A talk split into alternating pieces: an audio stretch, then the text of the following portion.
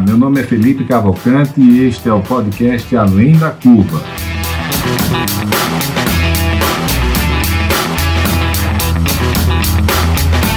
Uma realização da DIT Brasil e da Match Academy.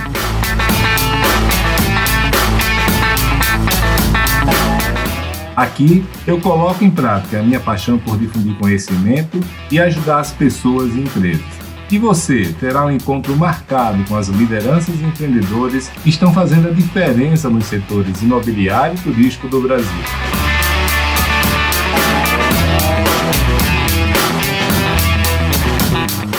Você já conhece a ADIT Brasil? A ADIT é a entidade de atuação nacional nos segmentos de comunidades planejadas, loteamentos, desenvolvimento urbano, multipropriedade, time sharing e investimentos imobiliários. Nosso foco é a capacitação do mercado e a geração de negócios para nossos associados. Acesse o site www.adit.com.br e conheça nossos conteúdos, eventos, cursos e missões técnicas. Junte-se a nós, aumente seu network e faça grandes negócios.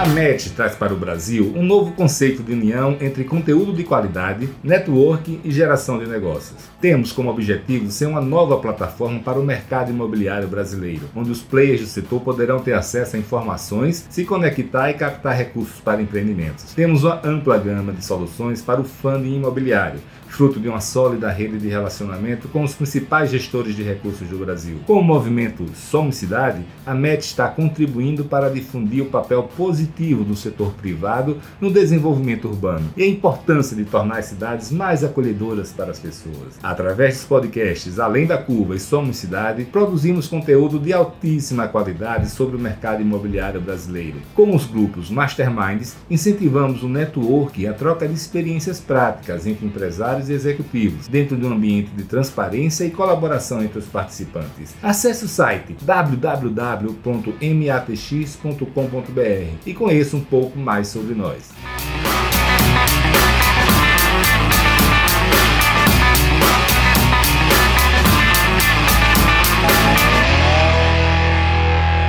Olá, amigos, tudo bem com vocês? Aqui quem está falando é Felipe Cavalcante, mais uma vez juntos e hoje a gente está aqui com um convidado especial, o Alexandre Frankel. Ele está fazendo uma verdadeira revolução no mercado imobiliário brasileiro.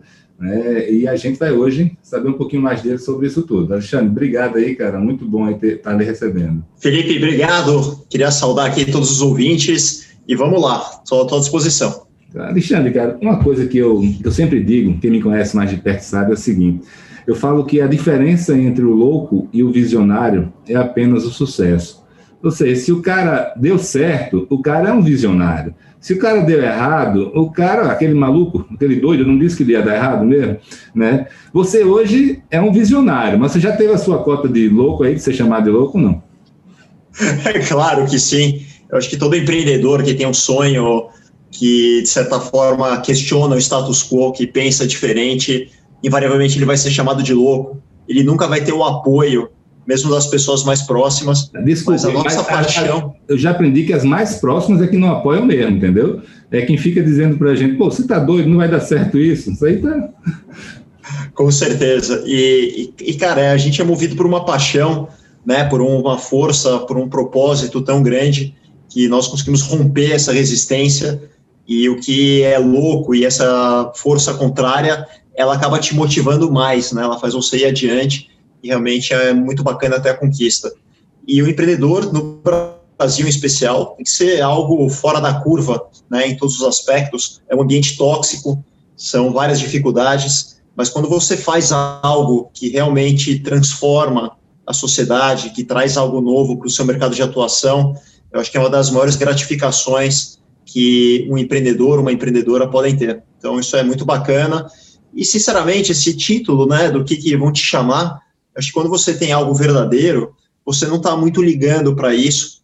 E, de fato, você está sujeito a falhas. Eu errei muito mais do que eu acertei, Filipão. Com certeza, isso acho que você vai ouvir de todos os empreendedores. Dois, os erros, em quantidade, são, são muito maiores, muito. E só por isso que a gente evoluiu. Na verdade, você tem que ter cuidado para não ter um erro climate, né? Você, os erros têm que ser pequenos para você ir podendo corrigir rumo. Agora, assim, uma coisa que, que eu sempre vejo, assim, que eu, que eu queria saber a tua opinião é a seguinte, a gente vê aí, né, pessoal de autoajuda, você vê que a pessoa, ninguém pode desistir do seu sonho, vá lá, nunca desista. Realmente, a única característica em comum do, dos grandes líderes, das pessoas que venceram na vida, é que eles não desistiram. É, e você é muito valorizado hoje a questão, a questão da garra, da paixão, né? Sem a paixão, sem a visão, sem a, você não consegue superar os desafios, você não tem a energia necessária né, para realmente superar as pancadas da vida. Mas, Alexandre, eu, tenho, eu sempre reflito sobre outra coisa, né? É, que não é só isso, né? Tem momentos que a gente tem que saber quando desistir, né? Quando, quando desistir e quando insistir, né? É, como é que isso funcionou ao longo da sua vida? Como é que você vê isso? Você, qual é o recado que você dá? Você acredita que tem que realmente nunca desistir? É, você tem alguma, alguma, alguma coisa para dizer para a gente sobre quando você tem que desistir?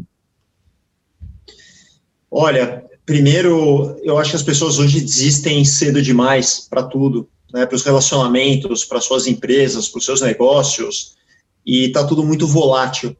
E eu acredito que nem tudo vem fácil, né? Então a gente tem que ter um certo grau de empenho, de resiliência para poder chegar aonde a gente quer. Agora, eu, nós podemos desistir de uma pequena batalha durante a jornada, mas nunca do objetivo principal. Né? Se o teu propósito de vida, por exemplo, é criar um hotel, criar uma rede de hotéis, ter uma pousada, você pode perder alguma batalha. Pode ser que você vai ter uma ocupação baixa em determinado período, pode ser que vai ter uma dificuldade momentânea, algum fator macroeconômico, mas o seu sonho maior, aquele que te move, aquele que, de certa forma, é uma das razões da tua existência como profissional, como, como ser humano, né?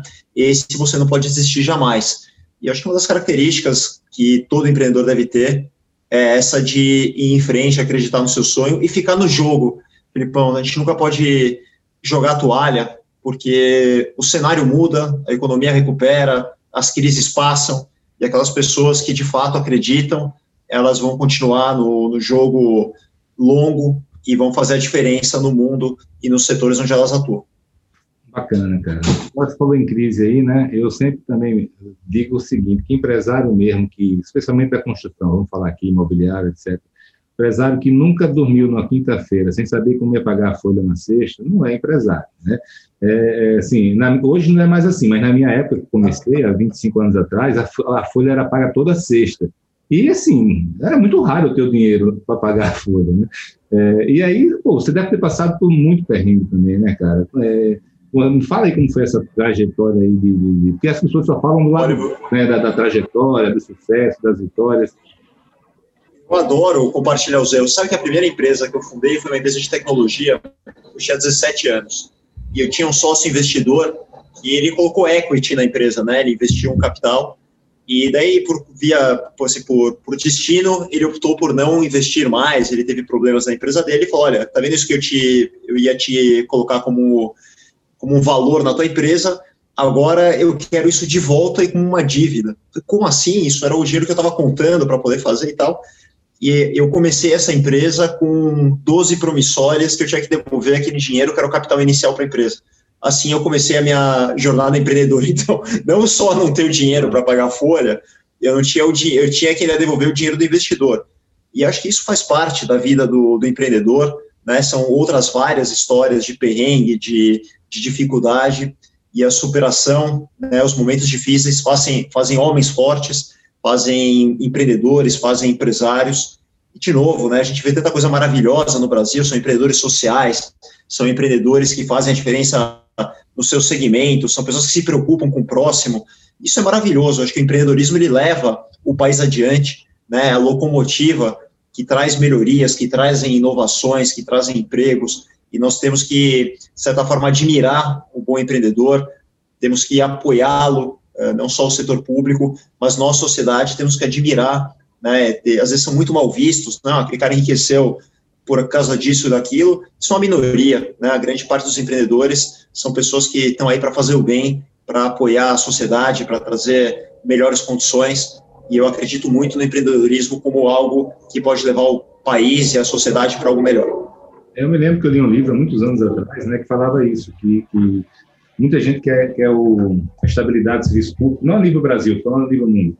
E, mas que cidade, as, as comunidades as, as que florescem são aquelas que têm realmente empreendedorismo, né? Porque, porque é onde você tem a possibilidade de, de ir para frente.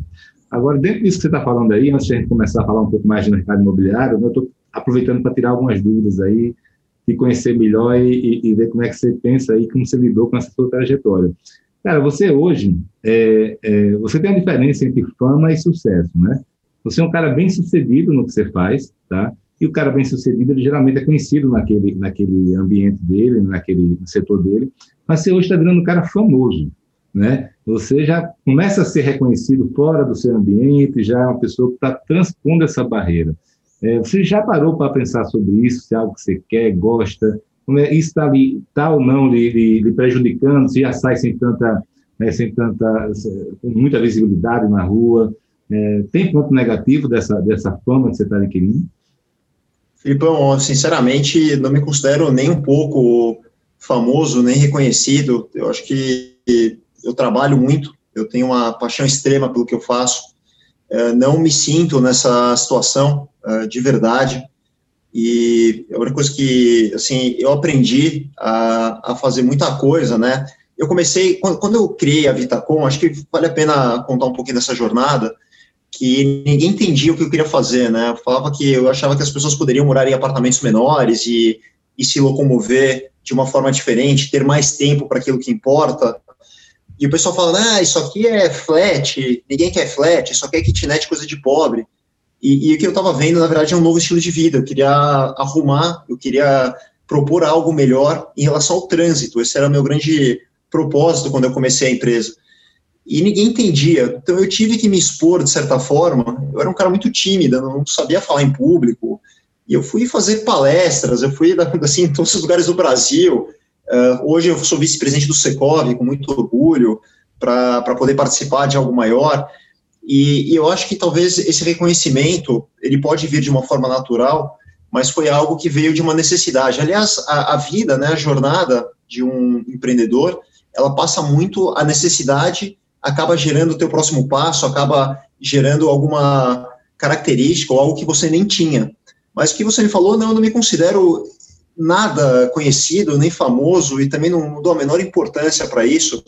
Eu só trabalho realmente com um amor e com uma paixão sobrenatural, que, que isso acho que torna a gente imparável né, em relação ao, ao bem maior que a gente quer fazer.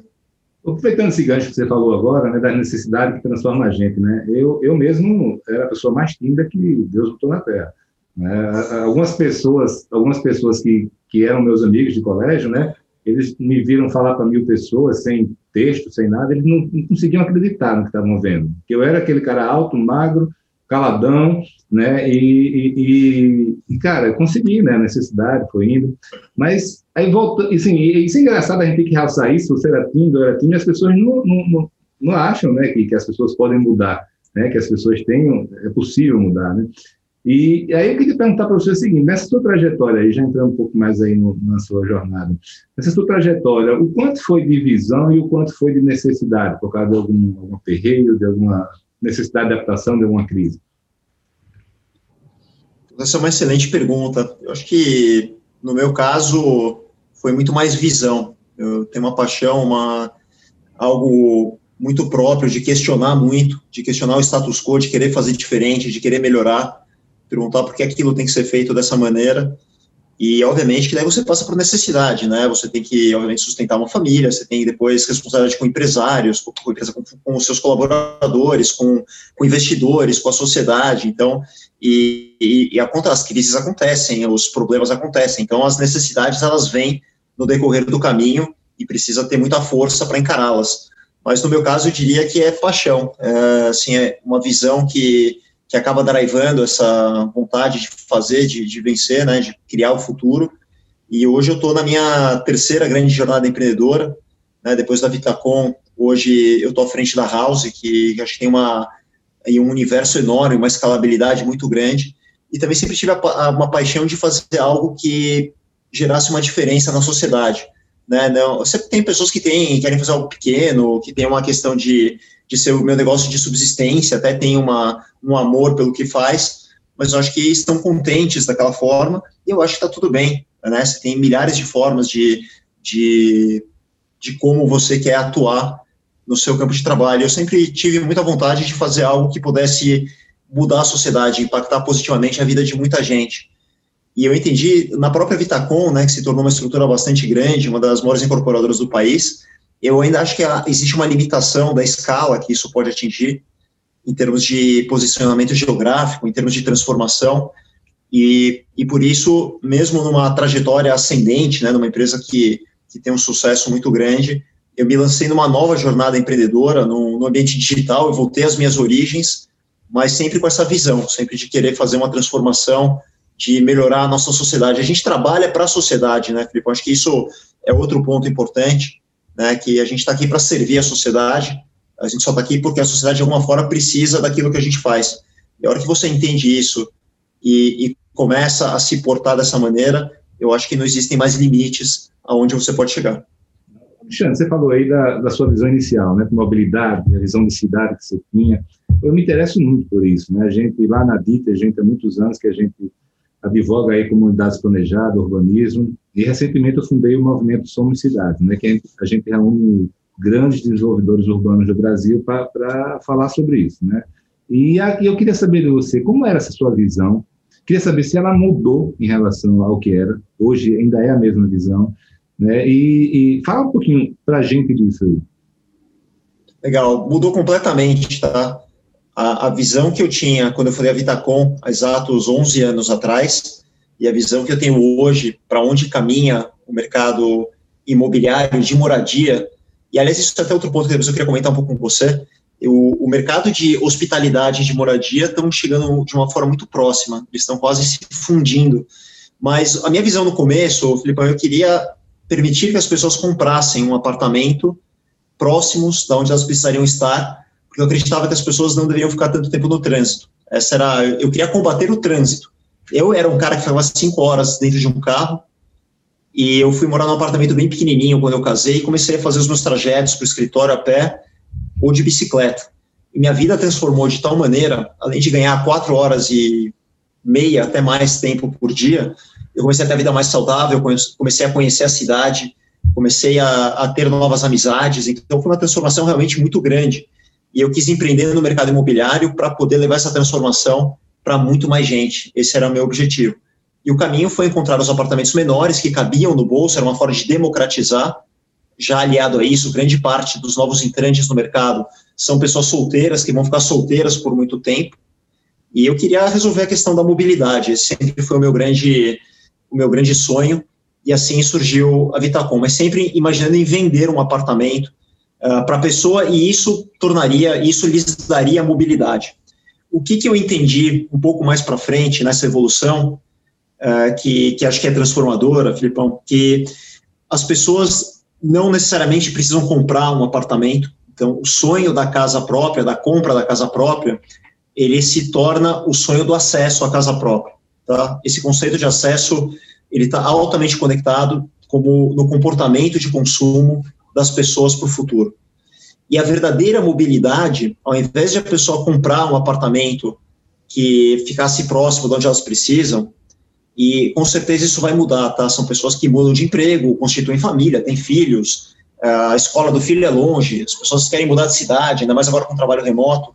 Eu entendi que a verdadeira mobilidade era permitir que a casa, a moradia, acompanhasse a pessoa em cada etapa da sua vida. Então, parece um conceito muito inovador, mas a gente criou um conceito de comprar a casa própria porque a gente não confiava nas instituições, porque as pessoas casavam com 20 anos, tinham filho com 25, a expectativa de vida era 60 anos, e as pessoas ficavam no mesmo emprego a sua vida inteira. Olha a revolução que aconteceu nos últimos 10 anos. As pessoas estão casando próximas a 40 anos, muitas não vão ter família, vão ter uma família pequena. As pessoas mudam de emprego de uma forma muito frequente são profissões dinâmicas, profissões que são completamente fluídas, né? A pessoa pode ser um freelancer, pode trabalhar através de um aplicativo, e a nossa expectativa de vida está indo para 80, 100 anos em todo o Brasil. Então, isso é uma grande revolução e a moradia precisa acompanhar isso. Então, hoje, o meu entendimento é que a gente tem que prover o acesso à moradia de uma forma fluida, de uma forma flexível e devolver a liberdade para as pessoas, de uma forma altamente escalável. E aí que começa uma revolução, algo que, quando aliado à tecnologia, que é a minha base, e, e a um pensamento inovador, com uma visão diferente de como isso deve funcionar, eu acredito que a gente pode transformar e reinventar o mercado imobiliário e a forma como as pessoas moram. Então, essa é a nova jornada e é algo que está realmente muito muito aflorado no que eu estou fazendo, estou completamente apaixonado. Alexandre, vamos falar um pouquinho de polêmica aqui, né? Você está vendo essa, essa visão aí, tendo essa visão. É, mas o bem raiz imobiliário, né, culturalmente é muito, muito forte aqui no Brasil, né? A casa própria, a segurança, até a reserva de valor também, né? E pô, tem países como a Alemanha que isso é muito menos forte, né? Lá aluguel é, ainda prepondera. É, quando você fala isso tudo, por exemplo, você fala que o mercado como todo está virando nesse caminho, você fala, não, eu falo isso, mas eu estou falando de um nicho de mercado. É, como, é, como é que você vê isso? Só para eu entender qual é a amplitude do que você está falando. Amplitude, eu acredito que mais de 50% da população não vai morar num imóvel comprado num espaçamento de tempo curto, tá? Falando talvez num, num, num 10 anos de, de a mudança, o número de pessoas que vão comprar o imóvel próprio vai ser menor uh, do que o número de pessoas que, que alugam ou que moram em outros formatos, como no caso que a gente provê a moradia por assinatura. Tá? E, e acho que isso vai acontecer de uma forma bastante acelerada, principalmente pela mudança de hábito, acelerado pelo Covid e acelerado pela tecnologia. E, e, é algo muito, muito amplo. Você tem nações em que isso já é muito maior. Agora, eu vou te contar: eu escrevi um livro em 2012, de como viver em São Paulo sem carro. Há 10 anos, praticamente 10 anos atrás, tá? E naquela época não tinha Uber, não tinha 99, não tinha em São Paulo, não tinha ciclofaixa, e eu entendia que as pessoas não queriam ser escravas do carro. Esse ano a Ford foi embora do Brasil, e, e não é uma mera coincidência, é uma questão de que as pessoas estão consumindo menos carro. As pessoas não querem depender exclusivamente do carro. Ou existem formatos em que a pessoa não precisa mais comprar o carro gastar com IPVA, com seguro, com dor de cabeça, manutenção, etc. Então, isso é, foi algo que parecia algo impensável. A gente está falando nove, não chega, nove anos atrás. E essa revolução na moradia, no ritmo que as coisas estão indo hoje, eu acho que vai ter uma aceleração ainda maior e grande parte das pessoas não vão ver sentido nenhum em tomar um financiamento de 30 anos, ficar a vida inteira pagando uma dívida, juros, burocracia, ficar fixas no único lugar durante toda a sua vida. Né? Os filhos vão estudar em outro lugar, a família cresce, as pessoas se divorciam. Existem N situações que fazem com que a sua vida tenha que, o, seu, o lugar onde você mora tenha que mudar para acompanhar o seu momento de vida. Então, essa é a filosofia. Alexandre, eu moro em Maceió, né? Eu estou aqui em Maceió agora. Então, de um lado, assim, eu, eu reforço o que você falou. Por exemplo, veja o meu caso. Fazem um ano um ano e um mês que eu estou sem carro, eu não tenho mais carro, tá? E, por outro lado, a gente tem também no, no você está falando muito da realidade de São Paulo, viver em São Paulo, etc e tal. Mas no resto do Brasil, você acha que se aplica também, uma cidade pequena como Maceió, por exemplo, e várias outras, você acha que também vai, vai acontecer isso na mesma força e no mesmo prazo? Eu tenho certeza que vai acontecer, talvez não na mesmo, no mesmo ritmo, então, hoje, por exemplo, né, o conceito dos apartamentos compactos, que, que muita gente achou que só seria aplicável em São Paulo, essa polêmica, parece que eu estou tendo um déjà vu aqui do, do que eu já passei, então todo mundo fala, não, isso aqui é só em São Paulo, imagina. Primeiro, no, no, isso aqui é impossível, ninguém vai querer, Aí depois, oh, acho que está tá tendo um sucesso, as pessoas estão realmente aderindo ao lifestyle, mas isso é só para São Paulo. Hoje, a House, que opera em grande parte apartamentos mais minimalistas, mais compactos, nós estamos em mais de 40 cidades e o nosso planejamento é chegar até o fim desse ano em mais de 100 cidades. E, e você pega, então, é uma abrangência grande, existem várias cidades, cidades grandes como Maceió, como várias capitais nordestinas, várias grandes cidades pelo Brasil, que têm uma aderência total a um modelo flexível de moradia. Então, eu não tenho a menor dúvida, Felipe, dessa, dessa mudança.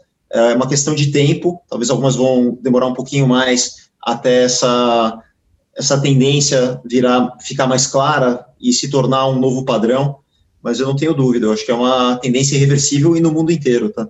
É, vamos falar um pouquinho mais dessa sua confusão e polêmica aí dos, dos mini apartamentos, né, dos apartamentos pequenos aí. Como é que foi?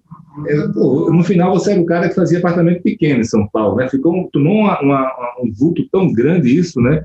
É, como foi é, passar por isso? De onde vieram as maiores resistências? Como foi com a, com a prefeitura? É, como é que foi superar isso aí tudo? A resistência veio de todo lado. Existiam imobiliários que não queriam vender o meu produto, falaram isso aqui não vai vender, não, não queremos tal. É, tinham pessoas que falavam que aquilo ali era. É, alguém chegou a comentar que era menor que, que o quarto do Lula, onde ele estava lá na Polícia Federal. Então foram várias brincadeiras de, enfim, que, que colocaram, mas o que eu sempre enxerguei, e aí eu acho que é a questão do, do, do copo vazio, do copo cheio, né? Eu sempre enxerguei, Felipe, que eu estava abrindo a possibilidade para uma pessoa que nunca teria acesso a uma moradia, nunca teria acesso a uma moradia num bairro nobre, onde existem condições, onde ela pode ir a pé para o trabalho, onde ela pode levar o filho à escola, onde ela pode ter melhores condições de vida, e eu sempre acreditei que a, o apartamento compacto, né, era uma forma de democratizar a moradia. Esse era o meu copo cheio de tornar isso mais acessível. Então, a opção da pessoa foi sempre morar em um lugar periférico, com falta de segurança, com cinco horas dentro de um ônibus lotado, sem uma escola de qualidade para o filho, sem ele chegava à noite e não encontrava família, ou morar num apartamento menor, quer dizer, abrir mão de um pouco de espaço, é, e vir num apartamento menor. E daí vieram várias soluções, né, como a economia compartilhada, nós criamos o, o, o prédio, o equipamento prédio, ele é um complemento da casa da pessoa. Isso era outra coisa que eu fui extremamente criticado, que eu sempre enxerguei que o, o prédio deveria complementar a casa e não ser um espaço para ser usado de vez em quando. Né, quando a gente começou a falar de carro compartilhado, de coworking, de sala de jantar compartilhada, cozinha compartilhada, também foi outra, outro alvo de ataque, de que as pessoas não entendiam, né? Falar, ah, como assim o cara vai compartilhar a sala de, de jantar? Eu falei, é, o cara não precisa ter uma sala própria, quando ele for querer usar, ele pode alugar aquele, aquele espaço do prédio, ou solicitar o espaço do prédio e receber os amigos. Não precisa pagar manutenção, IPTU, condomínio, sobre aquilo, sendo que ele usa poucas vezes ao longo do ano. E isso vale para vários equipamentos. Então, a gente solucionou de uma forma inteligente a pessoa pode morar com menos no privativo e pode usar aquele equipamento todo a seu favor, ou usar a cidade também, né? Você mora numa, em cidades que tem toda a infraestrutura e muitas vezes você não precisa ter aquilo proprietário, pagar sobre aquilo, né? Então você tem excelentes restaurantes, excelentes lavanderias, excelentes locais para receber pessoas que muitas vezes você pode usufruir disso a seu favor. E isso foi uma grande revolução e, e, eu tive investidor, meu primeiro investidor que eu trouxe foram investidores de Nova York, que, viram, que vieram ver o meu primeiro prédio, tá? Que era um prédio de apartamentos compactos, justamente, num bairro aqui de São Paulo que é muito povoado por escritórios. E ele chegou, olhou falou assim: Mas aqui só tem escritório, você vai fazer um prédio comercial? Não, não, vou fazer um prédio residencial de apartamentos menores para as pessoas morarem aqui perto desses prédios comerciais. E o cara foi embora e nunca mais me ligou de volta. Então, é, esse, esse é o tipo de resistência mas, de novo, como a gente comentou no começo, eu acho paixão. Que nesse, caso, nesse caso, valeria passar um e-mailzinho para ele. Ei, tá arrependido? tem, tem outra, tem uma. A gente, no, na fundação da empresa, né, a gente também quase se associou com uma grande incorporadora eh, que, que opera aqui em São Paulo. Eu tinha, eu tinha também feito aí um, um acordo que, que a gente iria fazer junto o empreendimento. E logo antes de fazer o lançamento, que tinha uma disposição enorme de capital, Uh, Estava uma, uma época ruim aí no mercado, era bem naquela época da crise americana e tal, que, que estourou a, a, a crise lá do, do subprimes e tudo mais, e essa, essa empresa desistiu também do negócio, então, é, e por restrições, né, esse produto não sei se vai vender, isso acho que faz parte, não tem nenhum tipo de regret, né, nenhum tipo de remorso em relação a isso, mas são aprendizados para a sua jornada empreendedora, Pra, e, e eu encaro tudo isso como uma forma de ficar melhor, de ganhar resiliência, de aprender novos caminhos, do processo evolutivo, né? Aquilo que a gente falou, errar é muito bom. Eu celebro o erro, Filipão, acho que isso eh, tem que ser mais cultivado na nossa sociedade como uhum. algo que é bom, né, na nossa jornada. Mas, enfim, as resistências foram inúmeras, de pessoas que são próximas, pessoas que, que são mais distantes, de todos os lados, e, e você realmente tem que ter um, algo sobrenatural para continuar indo adiante. Cara, você falando disso aí, eu só estava pensando aqui o tempo todo no, no quanto falta para a gente ter um choque de, de mercado no, na, no urbanismo, nas cidades, né? Porque você veja bem, pô, se você vendeu, você está tendo sucesso, quantos prédios você já fez? A gente está chegando perto de 100 já em A maioria deles... 11 anos. Perfil, Alexandre? Não, não entendi. A maioria deles nesse perfil ou todos? A grande maioria, sim. A gente fez algumas coisas comerciais, tem apartamentos maiores também, a gente chama de apartamentos para famílias mais compactos, né? Uma família que provavelmente ia querer um apartamento maior e, e, de certa forma, compactou a sua, a sua vida, mas são apartamentos com uma planta maior, mas a, assim, a maioria esmagadora, eu diria 80, 85% são você, você concorda do, você do estilo só, Vitacom. Você concorda que você conseguiu é, construir e vender eles todos porque havia demanda para eles? Ah, sem dúvida. a gente criou uma demanda, tá? Não existia essa demanda. Eram pessoas que não entendiam o conceito e, e nós tivemos que criar um mercado de pessoas que, por exemplo, queriam sair da casa dos pais e nunca puderam porque não tinham dinheiro nem para pagar um apartamento, nem pagar um aluguel. E a gente abriu esse universo. Eram pessoas que imaginavam que elas só poderiam morar em bairros distantes e, e essa era a única realidade possível. E elas começaram a enxergar que existia um outro universo possível, uma outra possibilidade, então a gente criou um mercado que não existia. Né? E acho que isso também nos enche de orgulho, que hoje eu encontro clientes do primeiro prédio que a gente lançou, e eles falam, pô, você mudou minha vida, eu, eu não conseguiria ter meu primeiro apartamento, ou eu não conseguiria, eu tive mais tempo, ou tive um pouco mais de liquidez, porque eu não gastei todo o dinheiro que eu tinha para comprar um apartamento maior, investi na minha carreira, investi no meu negócio, montei um negócio, hoje eu sou outra pessoa, então isso abriram, abriu possibilidades incríveis. E isso é ver o copo cheio, né? Tem gente que fala, oh, morar compacto não é tão bom. Óbvio que espaço é bom, mas não é possível para todo mundo, né? Não é algo que é uma realidade, principalmente do brasileiro, eh, não cabe no bolso de tantas pessoas. Então, eu, eu gosto muito de olhar o lado positivo dessa história, que disparado é o maior, é o, é o que chega a, a, assim, a gente ficar com lágrimas nos olhos quando a gente vê uma história de alguma pessoa que a gente realmente impactou positivamente. É, é isso que você falou bem aí o que eu queria é, falar aqui, que é o seguinte, pô, é, você criou a demanda, não sei se você entende de economia, mas em economia se chama lei de SEI, é a lei onde você determinados produtos, a oferta cria a sua própria demanda, né? Então, mais um caso aí de lei de SEI. Mas eu quero falar outra coisa, eu acho que a gente fica muito preso, queria saber a tua opinião, que eu advogo que a gente tem que ter mais livre mercado. Pô. Se você lança um produto de 10 metros quadrados, de 15 metros quadrados e não vende, você vai quebrar, vai sair do mercado. Ou se tem mercado para aquilo, não é um, um, sábio da prefeitura, um, um, um, teórico da academia que vai dizer não, que todo mundo merece três quartos. Ah, não, todos os prédios precisam de garagem, de duas garagens, tá? duas vagas de garagem. Pô, como assim? Se você lançar um prédio só com um e vender, é porque tem demanda para aquilo, deixa o mercado se resolver. É, você já pensou a respeito disso, não? Eu sou entusiasta do livre mercado, tá? Acho que quanto menos interferência, né, se tem demanda, se é bom para aquilo, por que, que alguém tem que arbitrar se isso é bom ou não?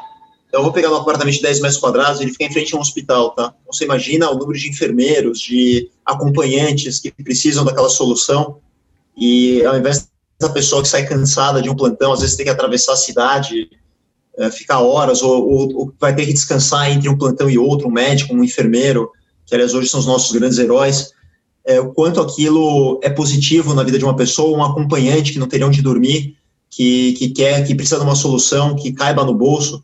Então, para essas pessoas é maravilhoso. Um estudante que para ele está ótimo, enquanto ele estuda, é, ele poder pagar uma unidade que ele possa morar, dormir perto da faculdade, né, ele ter mais tempo para poder estudar, quem sabe trabalhar paralelamente, muita gente tem que fazer essa dupla jornada de trabalho e, e estudar ao mesmo tempo, uh, porque se para pessoas isso está servindo de uma forma incrível, está melhorando a vida delas, por que, que a gente tem que arbitrar se aquilo é bom ou não, né? Quem é quem é, somos nós para julgar uh, aquilo? Então eu sou um entusiasta do livre mercado. Você comentou aqui algumas dessas resoluções né, de vaga, de, de como deve ser o apartamento. Eu acho que algumas coisas têm que ser regulamentadas, senão também vira uma terra de ninguém, né? Alguma, por exemplo, coeficiente de aproveitamento, algumas diretrizes de bairro. Eu acho que isso é saudável, acho que isso nos faz viver melhor em sociedade, mas eu acho que existe uma interferência demasiada em que o livre mercado, o, a oferta, a demanda, a necessidade, ela consegue regular muito melhor e tornar o, o mundo mais justo, mais democrático, é, como, como a gente acredita. Então, esse, essa é a minha visão. Eu acho que isso é uma discussão longa, né, mas uh, seria uma boa que, que alguns gestores tivessem, compartilhassem essa visão para o mercado poder evoluir. Aquilo que a gente falou também do empreendedorismo, né, das pessoas que pensam diferente, poderem criar o novo, porque se você coloca todo mundo dentro de, de certos limites que, que não podem ser ultrapassados, a gente nunca vai evoluir, uh, diferente de outras culturas que, que a gente vê que elas estão constantemente se questionando, criando novo, e por isso são líderes e, e a gente já conhece um pouco dessa história. Mas, mas eu vou ser muito sincero, assim, o que, é que eu acho? Muito, muitas dessas coisas, muito disso vem de um preconceito também contra empresário. Né? No Brasil isso é muito arraigado. É um preconceito, uma desconfiança, um mal querer. E, e, e, por outro lado, as pessoas não se apercebem de que, na verdade, o beneficiado disso não é empresário. Né? É, é, são as pessoas, é a pessoa que, você, que falou para você que encheu seus olhos de lágrimas. Né? Não, não, é, não é a gente, até porque a oferta maior é preço menor de imóvel. Né? Então, assim, realmente eu acho que, que falta muito isso aí para para as pessoas entenderem que o mercado não é feito das incorporadoras, o mercado é feito de quem compra, né? É, muita gente confunde especulação imobiliária com, com, com, com, corporação, né? Ou seja, tem que haver até uma educação em relação a isso, você não acha não? Tem uma visão distorcida. Você sabe que, no meu caso, assim, é, eu, eu fico assim emocionado quando eu encontro um grande empresário. Não interessa a área, tá? O empresário, um, um grande profissional, interessa se ele é médico, se ele é um empresário do, de qual setor, mas eu admiro muito uma pessoa que, que lutou, que venceu, que gera empregos, que melhora o país, que, que cria valor para a nossa sociedade. Então, tem pessoas que, que têm essa, essa, essa emoção quando encontram um, artista, quando encontram um cantor, um jogador de futebol, um esportista, e eu acho que todos têm o seu valor, mas eu fico, eu admiro muito um grande empresário, e como você falou, né, que a gente tem essa questão de, às vezes as pessoas têm vergonha, né, de contar a sua história, de, uh, de, de, poder falar da, das conquistas, e eu acho que isso tem que ser admirado, né, são pessoas que, que lutaram, que venceram, pessoas que saíram do nada, muitas vezes, ou que se esforçaram de uma maneira sobrenatural, e eu acho que isso tem que ser admirado, né, a, a nossa, o sucesso que muitas vezes a gente admira, aquele sucesso que veio de um, de algo que foi um tanto quanto inusitado, ele é muito admirado, né, por, pela nossa sociedade. Uh, e muito menos aquele que veio da luta, do trabalho, do suor. Do, dia, eu né, acho que gente, do, do, tijolo em tijolo ali. Do dia a dia, do tijolo. Que não é glamouroso. As pessoas gostam do sucesso glamouroso, né?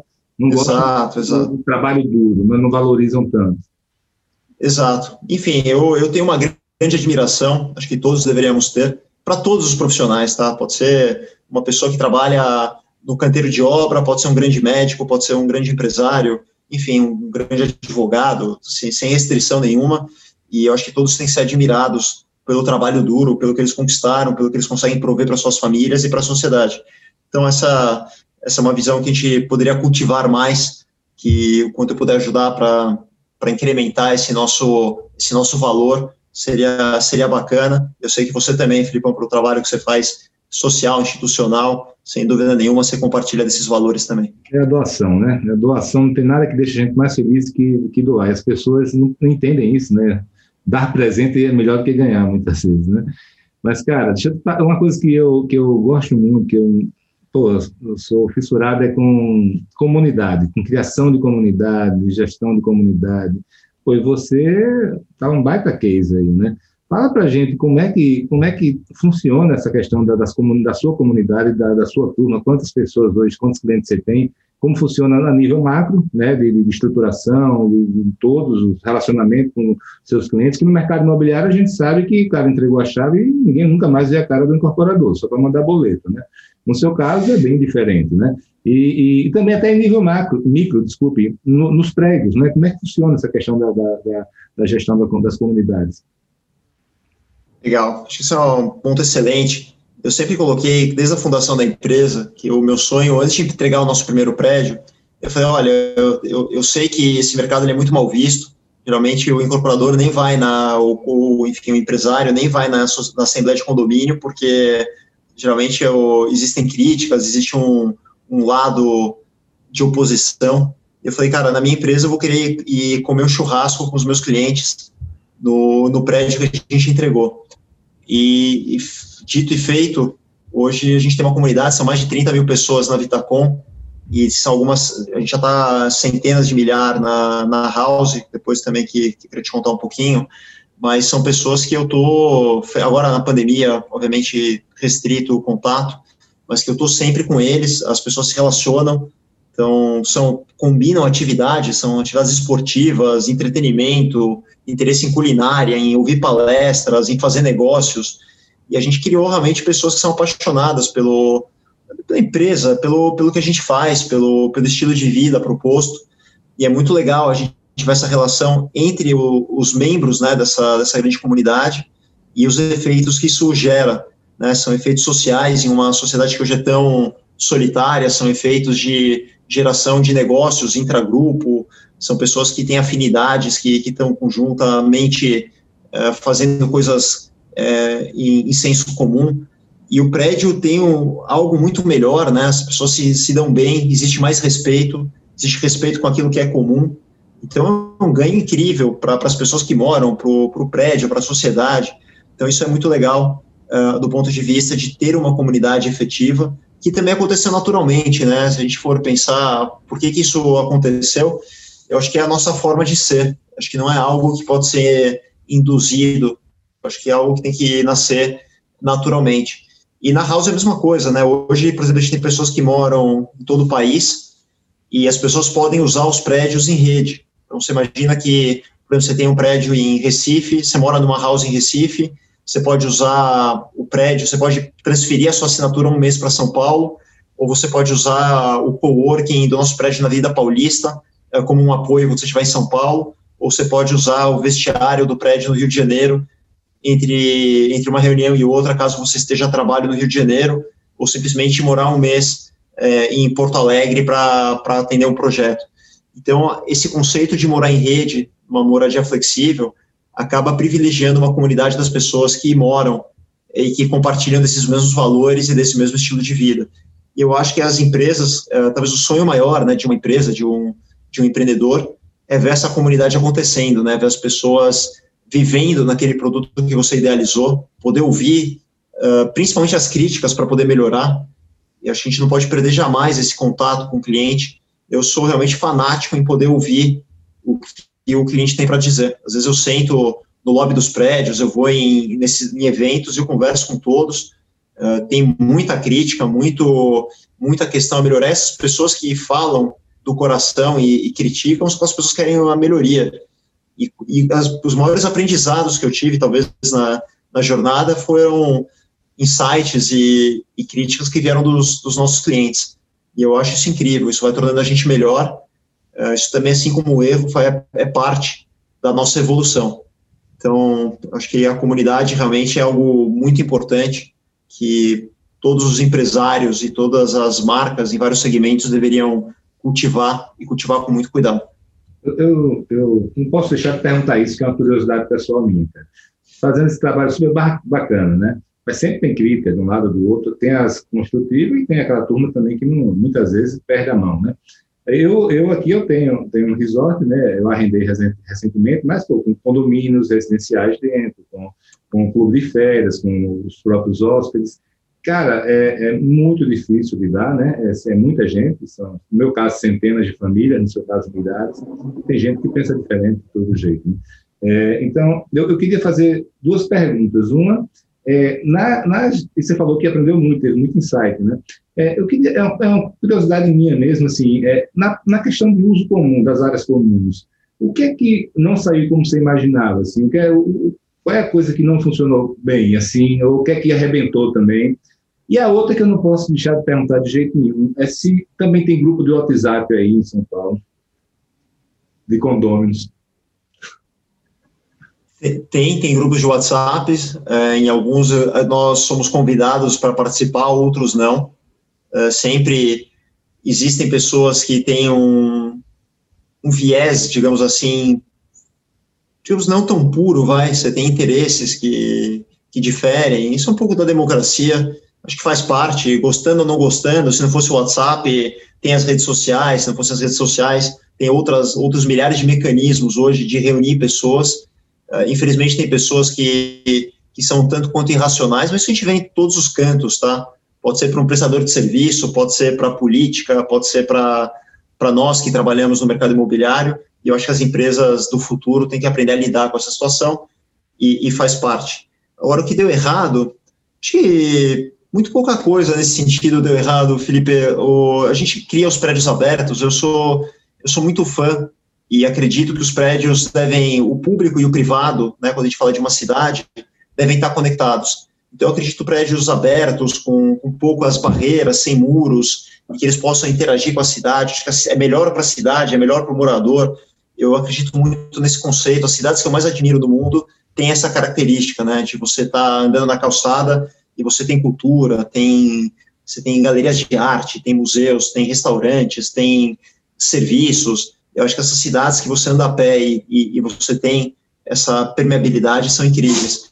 E às vezes você tem questões de segurança, pessoas ficam incomodadas. Nós tivemos prédios de pessoas que tentaram tinham pessoas, por exemplo, que moram, que são pessoas famosas e tentaram invadir, subir no prédio. Então acontecem coisas desse tipo para que acho que faz parte do dia a dia, né? Você tem uma intenção que, que é prover algo melhor e às vezes você tem algum tipo de efeito colateral. Você acha que tudo é suscetível aí de, de arrumar, de um diálogo, nada que eu, que, que assim, eu pudesse colocar que foi um, um grande erro. Existia, por exemplo, no aprendizado, eh, no começo a gente calculava, por exemplo, uma posição de coworking, né, quando a gente trouxe esse conceito, para X unidades no prédio. E o uso dos coworking está sendo tão grande que essa correlação, que digamos era uma para cada 20, hoje tem que ser uma para cada uma posição para cada cinco apartamentos. Então existem aprendizados, a gente colocava um, dois carros compartilhados, hoje a gente tem prédio que tem dez carros compartilhados, porque tá, o uso está sendo muito grande. Uh, os armários de logística também, quando a gente colocou, a gente acreditava que um pequeno número dariam conta, hoje com o aumento de delivery, a gente teve que aumentar o espaço dedicado para esse, esses armários de entregas, uh, porque hoje eles são muito demandados. Então, foram aprendizados, talvez, de dimensionamento, de uso. E outra coisa, hoje a gente usa muitos dados, né, no, dentro do, da plataforma da House, a gente coleta dados, por exemplo, quanto tempo a pessoa fica em casa, quantas ela entrou e saiu, quantas pessoas visitaram, quantas ela faz, uh, ela encomenda delivery, como isso é tudo feito pela plataforma, a gente tem todas as informações. Então, a gente consegue fazer serviços melhores, prédios melhores, e hoje, quando a gente se associa com um incorporador, com um proprietário local, a gente já tem as informações uh, do que, que deve ser praticado em termos de preço, qual produto deve ser feito, qual, qual é a melhor estratégia, se um prédio deve ter uma piscina, uma sauna, uma quadra de beach tênis, o que vai trazer mais valor, qual é a demanda daquele usuário, uh, quantos carros compartilhados tem que ter. Então, existe uma revolução que está acontecendo, uh, baseada em tecnologia, que está revolucionando o mercado imobiliário, tá? Tem pessoas que ainda talvez não tenham entendido um pouco como é que funciona, mas, para te dar um exemplo, nós incorporadores, uh, nós fazemos um prédio de uma forma um tanto quanto intuitiva. Então, você faz uma pesquisa de mercado, você tem alguns dados, ah, legal, acho que vou fazer aqui um dois dormitórios de 70 metros quadrados com, com suíte, eu acho que tem um bom mercado, a pesquisa indica, e, e a verdade é que esses dados hoje são muito rudimentares, tá? Uh, hoje, por exemplo, na House a gente tem acesso a, a milhões de dados, mas tem ferramentas que varrem uma infinidade de dados que são disponíveis hoje na internet, é, nós temos, por exemplo, um leitor de imagens, porque as pessoas tomam muita decisão por imagens, tanto na hora de alugar quanto de comprar. Então, às vezes, você vai só no preço ou nas informações, e às vezes a tomada de decisão é feita pela imagem, o que a pessoa está enxergando no, no, apartamento, no prédio, uh, e isso faz com que a gente consiga ter uma assertividade muito maior. Então, ao invés de tentar fazer um projeto para vender, hoje, primeiro a gente tem a demanda, a gente sabe o que o usuário quer, para falar para o produtor o que ele deve fazer. Então, isso inverte totalmente a lógica para o setor de moradia, para o setor imobiliário, e cada vez mais uh, nós vamos ver esse tipo de revolução acontecendo. E, e, existem, assim, já resultados comprovados, né? Nós lançamos, por exemplo, projetos no, no Brasil todo, em que o VSO dos prédios que nós levamos a tecnologia de dados, ela foi 50%, 100% maior do que a média daquelas regiões. Então, a assertividade realmente faz toda a diferença. Isso é uma outra revolução que vai também impactar o mercado imobiliário e que vai ser muito rápida, né? A revolução dos dados, a revolução da inteligência que roda por trás de empresas que têm uma visão é, diferenciada. E daí tem outro fator que acontece, que é a associação entre empresas que têm uma qualificação muito grande, por exemplo, em originar terreno, em construir, em idealizar projetos, em realizar aprovação, de empresas que sabem trabalhar com dados e tecnologia, com outras empresas que sabem prestar serviços. Então, hoje, o nosso mundo ele é muito mais colaborativo. E isso é necessário a gente entender que novos formatos vão vir de colaborações nunca imaginadas antes. Né? Hoje a gente está unindo, por exemplo, na moradia, uh, nós temos, por exemplo, uma, uma associação com Uber, com a Netflix, com um prestador de carro compartilhado e com uma empresa de limpeza. Quando a gente ia imaginar né, que nós, provedores de tijolo, que as pessoas queriam um teto, que você teria que prover muito mais, você teria que avançar no serviço, na tecnologia embarcada para aquilo ali se tornar melhor. Então, existe uma revolução enorme acontecendo e a gente vai sair agora desse momento de pandemia, muita gente vai olhar e falar o que, que eu perdi nesse último ano, o que, que aconteceu, e parece que eu acordei numa nova geração. E, e eu acho que é aí que, que a gente tem que estar muito atento, e isso impacta vários setores, tá? Estava comentando com você que eu enxergo que os setores hoje, que são totalmente apartados, está existindo uma grande fusão, tá? Então, o setor de hotelaria, de moradia, de hospitalidade e moradia estão cada vez mais próximos, tá? a facilidade de alugar um apartamento está muito similar à experiência de buscar um hotel em qualquer plataforma, qualquer OTA. Ah, o tempo de permanência de moradia está ficando cada vez mais curto pelo dinamismo, pelo dinamismo das nossas vidas. É, qualquer ativo de hospitalidade pode virar um, um ativo também de moradia. Uh, e aí você começa a embarcar serviços, agregar plataformas que abram outras possibilidades e uma revolução inteira está acontecendo. Então, eu estou muito empolgado, cara. Acho que esse futuro é um futuro de abundância, é um futuro de mais tempo, de mais abundância econômica. Nós realmente vamos estar em um mundo melhor muito em breve. É, é, o que você fala aí é o seguinte: tá, tá, a gente está deixando de ser hardware, a gente não, né? É, o setor, a tendência dele é começar a deixar de ser hardware e passar a ser software também, né? Você sabe que eu acho que assim, nós somos, nós, quando eu me refiro ao mercado, existem pessoas que são excelentes produtores de hardware. A vocação dele é ser o melhor construtor, a melhor qualidade, a melhor originação de terreno. E existem outras empresas que têm uma vocação muito grande para serviço, né, que, que sabem prover serviço, sabem lidar com clientes, sabem como tem que ser prestado no estado da arte. E existem pessoas que têm o dom da tecnologia, da inovação, que podem agregar. E essas três, esses três, por exemplo, segmentos podem se unir. Cada um pode ser bom em uma, em uma etapa diferente. Né? E eu acho que a gente tem que entender, de novo, que existem vocações. Se você olha, por exemplo, existem excelentes fabricantes de computador, existem excelentes fabricantes de chips, existem excelentes assistências técnicas, existem excelentes produtores de software. E essa cadeia, ela, ela trabalha em perfeita simbiose. E eu entendo que o mercado imobiliário vai ser muito parecido, tá? Existem players que formam aquele mercado e, e não vai ser composto de um único player, ou ela vai ser muito menos verticalizada do que ela é hoje. Então, isso também acho que é uma, é uma tendência irreversível, e essa somatória nos torna muito mais potentes, ela traz o poder da escala para o mercado, e, o, e, de novo, as pessoas que estão enxergando isso é, vão estar anos luz à frente em termos de posicionamento. Legal. Falando nisso, vamos falar um pouquinho da House. Queria que você fizesse um favor para mim. É, é, explica o que é a House, né, bem básico.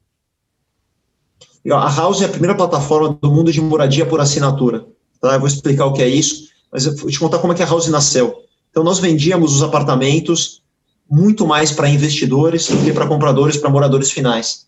E não tinha ninguém para dar solução para esse investidor. Ele precisava alugar, alugar dá um trabalho, tem que mobiliar, tem que cobrar, tem que prestar serviço.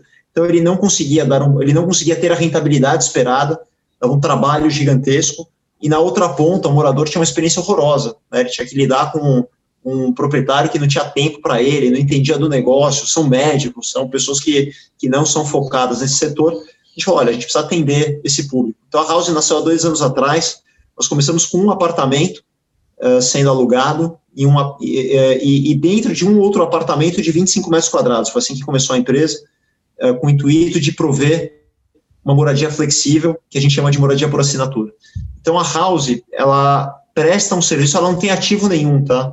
É, esse ano, a House vai ser a maior lançadora de empreendimentos do Brasil sem ter nenhum ativo, sem ter nenhum terreno. Nós estamos nos associando uh, com produtores de imóveis, com proprietários, para trazer a moradia por assinatura. Como é que funciona isso, né? Qual que é, qual que é a, a proposta?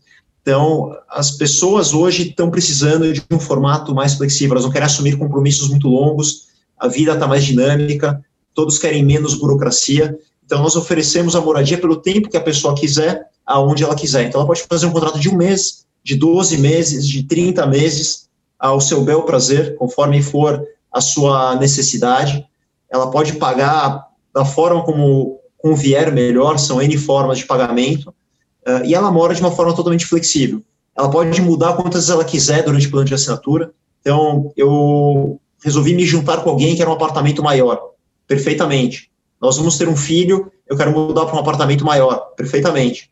Eu mudei de emprego, eu tenho uma nova oportunidade e eu quero mudar de bairro. Pode, sem problema nenhum, é só solicitar a mudança. Eu quero mudar de cidade, porque agora eu estou trabalhando remotamente, eu quero trabalhar numa cidade que tenha mar, porque eu, eu quero ter essa experiência. Não tem problema nenhum, você pode mudar é, como você quiser. Então, isso é um primeiro fenômeno, né? A gente começar a trabalhar em rede e com muito mais facilidade. A locação demora menos de um minuto para ser feita. A, experiência de locar um apartamento na house é a mesma experiência praticamente de chamar um, um, um carro por aplicativo no Uber. A pessoa, em menos de um minuto, faz uma locação de 12 meses, totalmente digital, não precisa fazer visita, não precisa fazer nenhum, precisa ter nenhum tipo de dor de cabeça, toda a parte de análise de crédito, não existe burocracia nenhuma. E o que é mais incrível, que, que eu acredito, Felipe, é que é, outras classes de ativo, elas estão também, de alguma forma, migrando para o híbrido de moradia. Então, por exemplo, são vários, vamos pegar pousadas, hotéis, flats, que, que as pessoas podem morar 30, 60, 90 dias, é, porque existem pessoas que têm trabalhos. Então, nós trabalhamos, por exemplo, com atores de Netflix, tá? Nós trabalhamos com influencers digitais que moram nas nossas plataformas, modelos, por exemplo, que cada vez, é, para ela morar três meses em um lugar, é perfeitamente está de acordo com as suas vidas. Ela está três meses fazendo um job em determinado lugar, depois três meses em outro lugar, é, a vida é dinâmica. Então, existe uma, uma, um novo formato. Então, eu acredito muito que alguns, alguns produtos não vão ter a mesma atração que anteriormente. Então, muito provavelmente, o turismo corporativo eh, não vai ter a mesma aderência devido à a, a, forma como a gente pode hoje fazer reuniões, fazer encontros. Então, as, as empresas vão demandar menos. Provavelmente, a gente vai ter menos eventos presenciais, que isso evita, isso gera muita economia, permite a participação de muito mais gente. Isso está funcionando muito bem. É, mas, por outro lado, existe uma demanda de pessoas que querem morar de uma forma diferente. Então, nós estamos suprindo essa deficiência, por exemplo, de hotéis em São Paulo ou em lugares urbanos, com pessoas que querem morar, é, que, que estão usando a plataforma de locação flexível da, da House para ocupar hotéis, para ocupar resorts, porque tem pessoas que estão morando em resorts, então elas podem trabalhar remotamente. Eu, nós temos vários clientes que estão morando um, dois, três meses em resorts, como, como moradia. Elas devolveram seu apartamento e estão transformando as suas vidas. Tem, tem comodidade, tem serviço, tem, tem alimentação, tem muitas vezes um cenário incrível e as pessoas estão realmente transformando as suas vidas. Eu acredito que no futuro muito próximo, as pessoas vão olha, minha residência, a princípio, digamos, é em São Paulo, mas como o meu trabalho é prospecção comercial, eu estou dois meses em Brasília, eu estou dois meses no Rio de Janeiro, dois meses em Curitiba, e por aí vai. E daqui a pouco, um mês também, eu estou na Califórnia para aprimorar os meus conhecimentos de, do, do mundo de, do, do, Vale do Silício e prospectando novos clientes. Então, essa é uma nova realidade.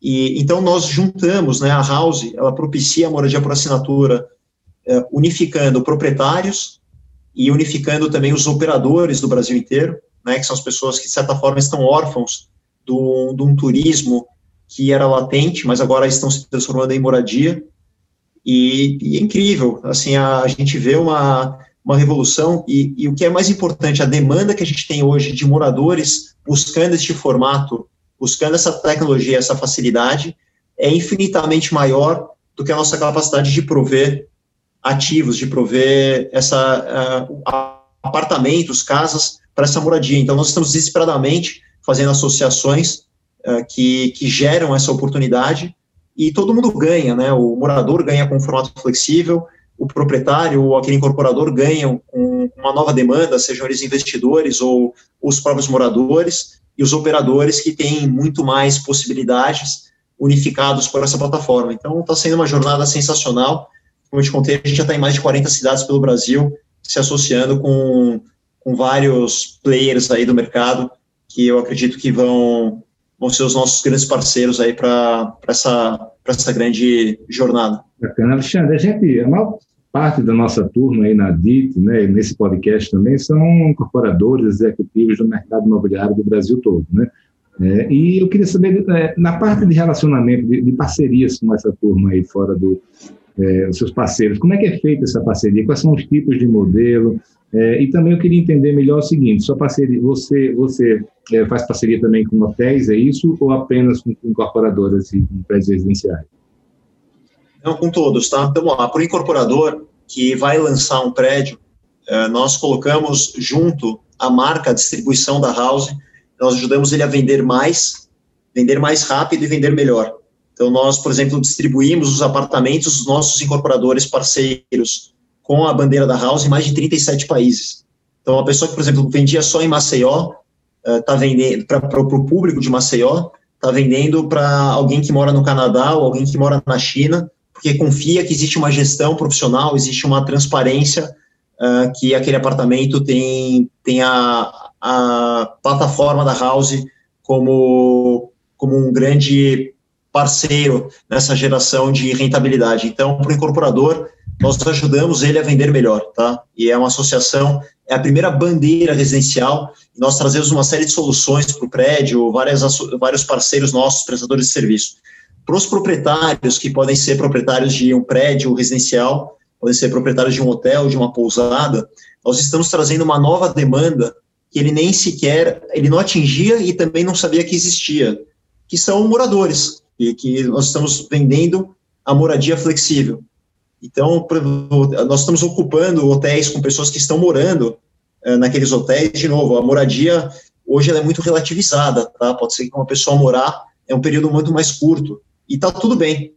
É, existem pessoas que estão morando em flats, pessoas que estão morando em resorts, é, e isso tem trazido algo complementar aos negócios já existentes. Então, nós estamos sim nos associando com, com bandeiras de flats, com operadores que, que administram unidades no, no Brasil inteiro, proprietários de hotel. Nós somos complementares. Então, se você já distribuía pelos OTAs, já tinha o canal próprio, já tinha o canal corporativo, Agora existe mais um canal que são moradores por assinatura que têm interesse em também ocupar a sua propriedade uh, no modelo de assinatura que é oferecido pela House. Bacana. E quais, quais, são os planos de expansão? Quais são as metas? Onde é que você quer chegar? Tanto a nível de Brasil, mas eu acredito que isso aí pode ser escalado internacionalmente também, não? Sem dúvida nenhuma. A gente já está olhando é, escalar internacionalmente, acho que não tem limite para a beleza né, desse negócio é, que, primeiro, que ele não tem limite, ele não tem fronteiras, a gente pode ir, ir, ir, ir para qualquer região do planeta, mas o mais legal é que isso é feito de maneira associativa, Felipe, e, e isso acho que é o que tem dado mais prazer, uh, que a gente está mudando aquele modelo de concorrencial, aquele modelo de, de que não pode, as pessoas sempre um tem que perder para outro ganhar, e a gente está desmistificando isso. Eu acredito que o modelo de, de sucesso para as empresas são os modelos associativos. Então, nós, quando nos juntamos, por exemplo, a, a um dono de uma propriedade hoteleira ou a um incorporador, eu ajudo ele a performar melhor. O meu know-how é trazer tecnologia, trazer a distribuição, trazer uma camada de serviços, implementar serviços diferentes. Então, por exemplo, se eu entro em um hotel, a gente já traz um pacote que inclui Netflix, pra, se a pessoa quiser alimentação, uh, outros serviços como acesso a, ao mercado de, de manutenção, de vestuário, de provimento de eletrodomésticos, e isso agrega muito valor. No fim, o morador fica muito mais satisfeito, ele tem uma vida melhor, com muito mais tempo, aquele proprietário vai ter uma receita adicional que ele não contava, uh, e nós estamos ajudando juntos, né, esse, esse grupo conjuntamente está ajudando a sociedade. Então não tem limite, eu acho que é algo escalável e, de novo, o que é melhor de tudo, que ele é feito junto com outras pessoas. A gente está trazendo o poder da escala de ter uma grande marca que opera a moradia uh, no Brasil inteiro. E isso, e muito em breve, no mundo inteiro. Então, esse é o tamanho do sonho e nós precisamos ter bons parceiros. Nós já temos sócios incorporadores que, e proprietários que já estão no terceiro, quarto, quinto empreendimento. E é demais você ver essa, essa somatória aí que estou realmente muito, muito é. empolgado com um sonho muito grande. Deixa eu te perguntar uma coisa. É, você faz também a operação dos empreendimentos ou só a, a plataforma tecnológica de, de serviço? A gente começou fazendo a operação, a gente faz a operação, e, e a gente viu que a demanda era tão grande, o poder de crescimento era tão grande, que obviamente eu não consigo atender a operação em tudo que a gente quer fazer. Então, nós estamos nos associando com operadores do Brasil inteiro, são companhias, são às vezes pessoas que têm uma, uma pequena empresa, é, ou são grandes cadeias que suprem essa questão do serviço, assim como a gente traz várias outras soluções digitais e físicas para toda essa rede que melhoram a vida de todo mundo. Então, existe uma pessoa que, por exemplo, aluga um apartamento em uma outra cidade e automaticamente ele conta com o nosso serviço de manutenção que opera nacionalmente, com serviços digitais. Ele pode usar qualquer outro prédio da House no Brasil inteiro, a gente opera em rede, e principalmente a distribuição da, da locação. Né? Nós estamos em mais de 200 canais pelo mundo inteiro, físicos, digitais, e isso confere ao proprietário, né, aquela pessoa que, que precisa daquela renda, um poder de distribuição de rentabilidade infinitamente superiores ao que eles teriam. Então, de novo, a gente acredita na, na total sinergia e somatória de forças, e hoje nós estamos, a gente tem os prédios são no modelo multifamily, né, que são prédios inteiros destinados para locação residencial, que é algo que está começando, está engatinhando no Brasil, mas vai crescer muito. Então, são várias propriedades que, que são operadas pela House aqui em São Paulo, e essas demais unidades que, que nós estamos pelo Brasil todo, sempre no modelo associativo, com pessoas que, que fazem isso em excelência, são pessoas excelentes que a gente soma forças. Só uma, uma curiosidade, assim, duas, na verdade. Uma é, você falou que é multifamily, né, que é para renda, é, a, a, pessoa pode comprar e morar lá ou necessariamente tem que ser equivalente a um fundo resort, tem que botar, tem que colocar para alugar? Essa é a primeira pergunta. A segunda tem a ver também com, com esse, esse, início, agora que a gente está vendo de interesse pela, pelos residenciais com renda, aqui nos Estados Unidos, inclusive, é, é a maior classe de ativo que existe, né? E aqui não, não tem nada. É, é, você pensa também em usar essa parte de estruturação de funding é, em vez de fazer parcerias somente com incorporadores, de também desenvolver é, prédios inteiros para renda? Sim, então, em São Paulo a gente já está desenvolvendo, né, são, agora são atualmente 16 projetos com esse intuito que, que hoje já estão operando, então em fase final aí de, de construção, é, então sim, é um, é um dos focos, é atender esse mercado institucional que nós chamamos de, lá fora é de multifamily, são prédios, traduzindo para o português, né, são prédios que são focados em renda residencial, acho que é um mercado eh, gigantesco.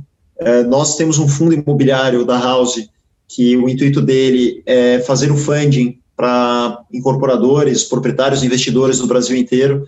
Então essa é uma outra vertente que a gente vai levar também uma solução de, de, funding para poder equacionar esse essa demanda, né, que cada vez vai ser maior. E você me fez uma outra pergunta, a primeira pergunta que foi você está querendo mesmo que eu lembre, é? É sacanagem. Se meditar, isso vai ser engraçado. Mas, enfim, acho que, acho que deu para abranger aqui para responder o. Outra curiosidade também. Eu adoro isso, porque eu faço as perguntas que eu tenho interesse mesmo. É, a gente, o que a gente vê nessas, nessas é, PropTechs, para startups de maneira geral aqui no Brasil, é que muitas, alguns deles, ou até são gringos mesmo, que viram lá fora algo funcionando, trouxeram antes de todo mundo para cá a ideia, ou não, pessoas que estavam lá fora ou que foram pesquisar e trouxeram um copycat aí, né, copiou, colar e trouxe para o Brasil a mesma coisa, já que estava funcionando lá nos Estados Unidos, aqui também seria. O seu caso é, é, é, é o oposto, né, cara? Você realmente fez o primeiro de moradia de assinatura do mundo. E a minha pergunta para você é o seguinte: você está sendo copiado no exterior, está havendo interesse né, da turma lá fora é, é, por esse modelo que você está desenvolvendo? Tem gente já que está começando a, a querer é, trilhar o mesmo caminho? Eu acho que sim, eu acho que é natural. Eu não me preocupo muito com isso, né? Acho que uh, se, se for gente boa, que futuramente a gente possa também somar forças, se associar, eu vou achar, eu vou achar excelente. Não tenho, não tenho nenhum problema em relação a isso. Uh, em relação, sim, foi, foi inédito, era algo que não existia, a gente teve que desenvolver do zero, tanto a parte de software, a parte de operação, desvendar aí modelos, e eu acredito muito que a beleza é lugar que, que jamais foi explorado anteriormente, né? Criar algo novo. Agora, Felipe, é importante salientar que acho que eu só consegui ter, nós, né, no nosso time, só conseguiu ter essa ideia é, por conhecer profundamente o outro lado, né? Eu fui minha vida inteira incorporador, eu entendo as dores do, daquele lado do mercado, eu estou vendo que as pessoas não estão querendo comprar a própria moradia, eu estou vendo que ninguém consegue colocar um serviço de qualidade. As dores do empreendedor, né? Que, por exemplo, o empreendedor faz um, dois, três prédios, ele não vai conseguir ter acesso a grandes corporações, às maiores empresas do mundo. Ah, eu sou incorporador aqui de tal lugar e quero falar, não vão nem receber ele, né? Você vai falar, oh, quero falar na Netflix, amigão, não, vou te atender. Agora a gente chega lá e fala, olha, hoje nós estamos operando algumas dezenas de milhares de unidades no Brasil inteiro eu quero fazer uma associação com uma grande corporação, é óbvio que a gente vai ser ouvido e a gente consegue levar serviços, camadas de, de valor que jamais foram exploradas pelo mercado imobiliário. Se você pegar o mercado automobilístico, a pessoa faz um carro e ela vende aquele carro no mundo inteiro. Então, ela pode contratar a melhor consultoria do mundo, o melhor time de engenharia, o melhor designer do mundo, porque aquilo ali vai ser diluído no mundo inteiro. A mesma coisa para um medicamento, né? Eu invisto bilhões em pesquisa só que depois eu vou vender aquele medicamento no mundo inteiro. Uh, nós, no mercado imobiliário, é um mercado muito pulverizado, que são pequenas, pequenos incorporadores locais, né, que, que fazem um, dois, três prédios por ano, se muito, e, e não conseguem ter acesso a, a essa tecnologia, a tudo que está disponível, quando você tem escala. Então, a House, uh, por prover essa escala junto com os parceiros, pela primeira vez na história, o mercado imobiliário está acessando aquilo que só era antes dessa revolução acessível uh, às empresas que tinham grande escala. Então, isso gera um valor para a cadeia toda fenomenal. Então, são programadores que trabalham a favor, são associações com grandes companhias, com grandes sites, com, com grandes plataformas digitais, e, e isso é fenomenal. Então, nós vamos evoluir numa velocidade muito maior nos próximos cinco anos do que nós evoluímos nos últimos 100 anos porque existe algo novo sendo criado. Então, essa, esse é o tamanho do sonho, né, se tiver perguntado, e precisa ter muita execução, é, bastante coragem, como a gente falou, as críticas e, o, e a galera do isso aqui não pode dar certo é muito maior do que aquelas que acreditam, mas graças a Deus existem pessoas que acreditam, né, o time, investidores hoje que se juntam com a gente, é, nós construímos um bom nome, uma reputação no tempo, que na verdade é o mais importante, isso ajuda a, a trazer mais gente a bordo desse sonho e está sendo incrível, está sendo realmente incrível é, e tô, tô muito feliz como, como mudança, como transformação, como reinvenção do nosso mercado. É para tá mesmo, cara. Parabéns. Trabalho fabuloso você tem feito aí. Cara, a gente está chegando no final aqui. É, eu tenho quatro perguntas para fazer. Eu queria ver se eu faria, faço elas, você dá uma resposta é, mais objetiva, né? É, a primeira é sobre se a Vitacom tem planos de se nacionalizar. Eu vou falar já das quatro, depois aí sim, eu estou anotado aqui, anotei, e você pode me perguntar depois se, quais são. A, a segunda, é, quais são as principais diferenças de lidar, lidar você, você, você fez uma trajetória de lidar com diversos investidores, desde, desde aquele Angel lá, o Family Friends, até hoje com grandes fundos institucionais estrangeiros. É, passa aí tua visão de como é vantagem e desvantagem de cada um. Terceiro, isso aí daria meia hora de conversa, né?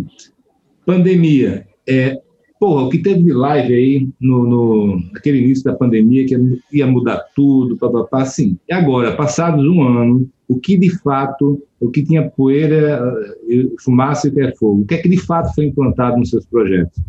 É, e, por fim, os novos segmentos que você está de olho. Você tem, já está bom de, de disrupção, já está bom de segmentos, ou você você pensa em ter algo que lhe atrai ainda? Tá bom, então vamos. Eu vou vir de, de trás para frente, tá? Então, novos negócios a serem explorados, acho que sempre tem.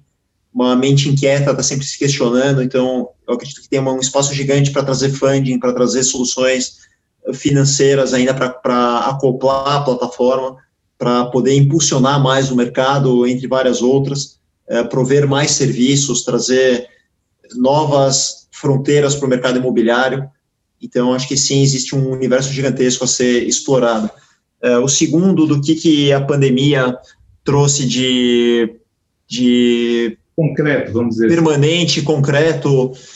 Eu acho que as mudanças, muitas delas já estão incorporadas, tá, Felipe? Sinceramente, é, o, as pessoas é, têm uma série de hábitos que perceberam que é melhor, né? Aquele negócio de todo mundo vai trabalhar junto ao mesmo tempo e ficar no trânsito, ou todo mundo vai viajar junto ao mesmo tempo e fica com tudo congestionado.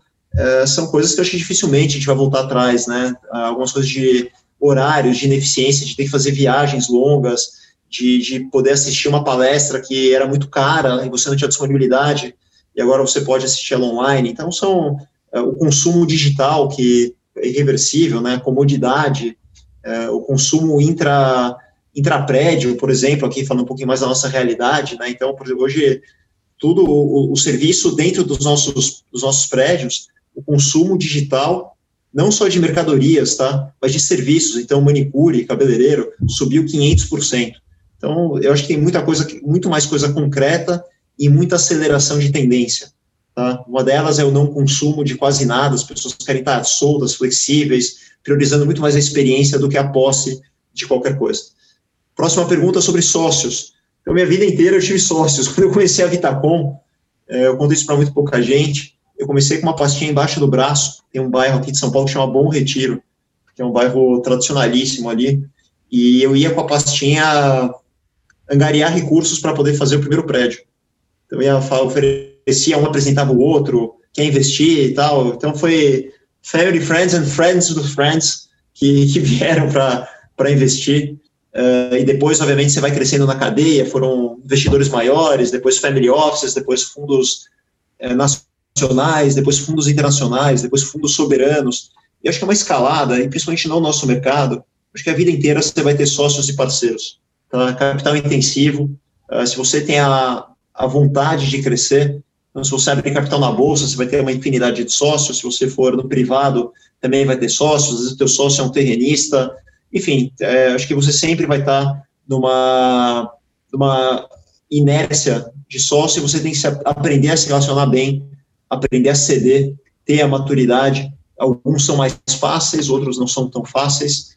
As pessoas têm opiniões divergentes e acho que a maturidade de poder acomodar, entender, a ter a empatia de se colocar no lugar do outro é fundamental. Então, qualquer empresa que queira prosperar no mercado imobiliário tem que aprender a ter essa convivência em perfeita harmonia e gerando valor sempre, tá? Ou buscar uma solução.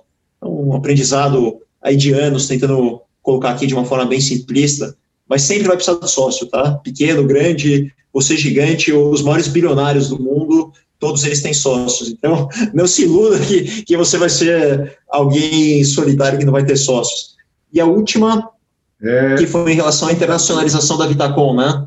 Se a gente... Não, a Vitacom, ela é uma empresa focada na cidade de São Paulo, tem um universo gigantesco aqui para a gente fazer, existe um aí o guidance do, do quanto a gente vai produzir de imóveis por ano. Esse ano é um, é um ano que tem um, já um valor bastante grande para uma, uma incorporadora. E, e, eu acredito muito que uma empresa que atua no setor tem certas limitações de controle, de controle de qualidade, de custo, etc., que é um, um crescimento mais gradual. Agora, a House não tem limites, não tem fronteiras. Essa, sim, tem a exponencialização, ela cresce com uma velocidade realmente espantosa. Então, acho que foi, respondeu todas. Respondi, só quero uma últimazinha. Onde é que você gasta mais sua energia hoje? House, Vitacom, em que setores de cada um? Na House, eu estou 100% dedicado como executivo da House, eu sou presidente do conselho da Vitacom, não tenho mais atuação direta na parte executiva, então eu sento, eu sou acionista, sento no conselho, e, e do meu tempo ainda, eu, eu invisto em pessoas, em tecnologia e em dados. essa é minha, hoje é minha grande obsessão. É, eu, eu entendi que o, o futuro está migrando para cá, então realmente é, é algo que, que hoje é onde eu coloco o meu esforço e para onde eu acho que vai caminhar toda essa nossa jornada futura. Bacana, Show de bola, cara. Ótimo papo aí. Obrigado mesmo. É, deixei com você fazer uma consideração final. Felipe, eu queria te agradecer demais, além do, assim, do bate-papo maravilhoso. Você é uma pessoa incrível, a gente estava batendo papo aqui antes. A gente tem aí gosto por, por aprendizado, dá para sentir. As perguntas que, que você faz são de fato perguntas que, que é alguém que conhece profundamente o mercado, acho que é o que todo mundo aqui que está ouvindo tem interesse em saber. Então foi assim um prazer enorme a gente poder bater esse papo. Eu queria convidar aí todos os nossos ouvintes uh, associados, as pessoas que têm alguma ligação, interesse com, com o mercado imobiliário de moradia, que nós estamos abertos a fazer parcerias, associações, melhorar os modelos. Uh, nós precisamos de parceiros, a gente tem muita demanda de moradores, a gente precisa fazer associações para trazer essa oferta. Isso só é possível junto com vocês.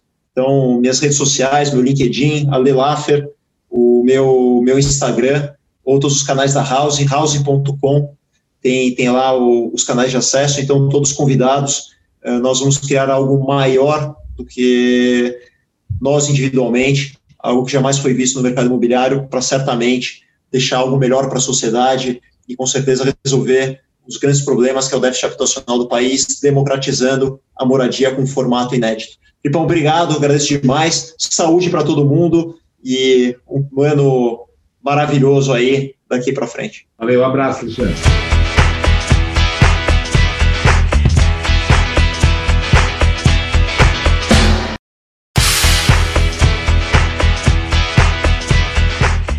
Pois é, amigos, termina aqui mais um podcast Além da Curva. Quem quiser ficar por dentro das ações e novidades da Adite Brasil, pode visitar o site www.adit.com.br. E quem quiser conhecer mais sobre os grupos Mastermind e as soluções de funding da Match Academy, pode acessar o site www.matx.com.br.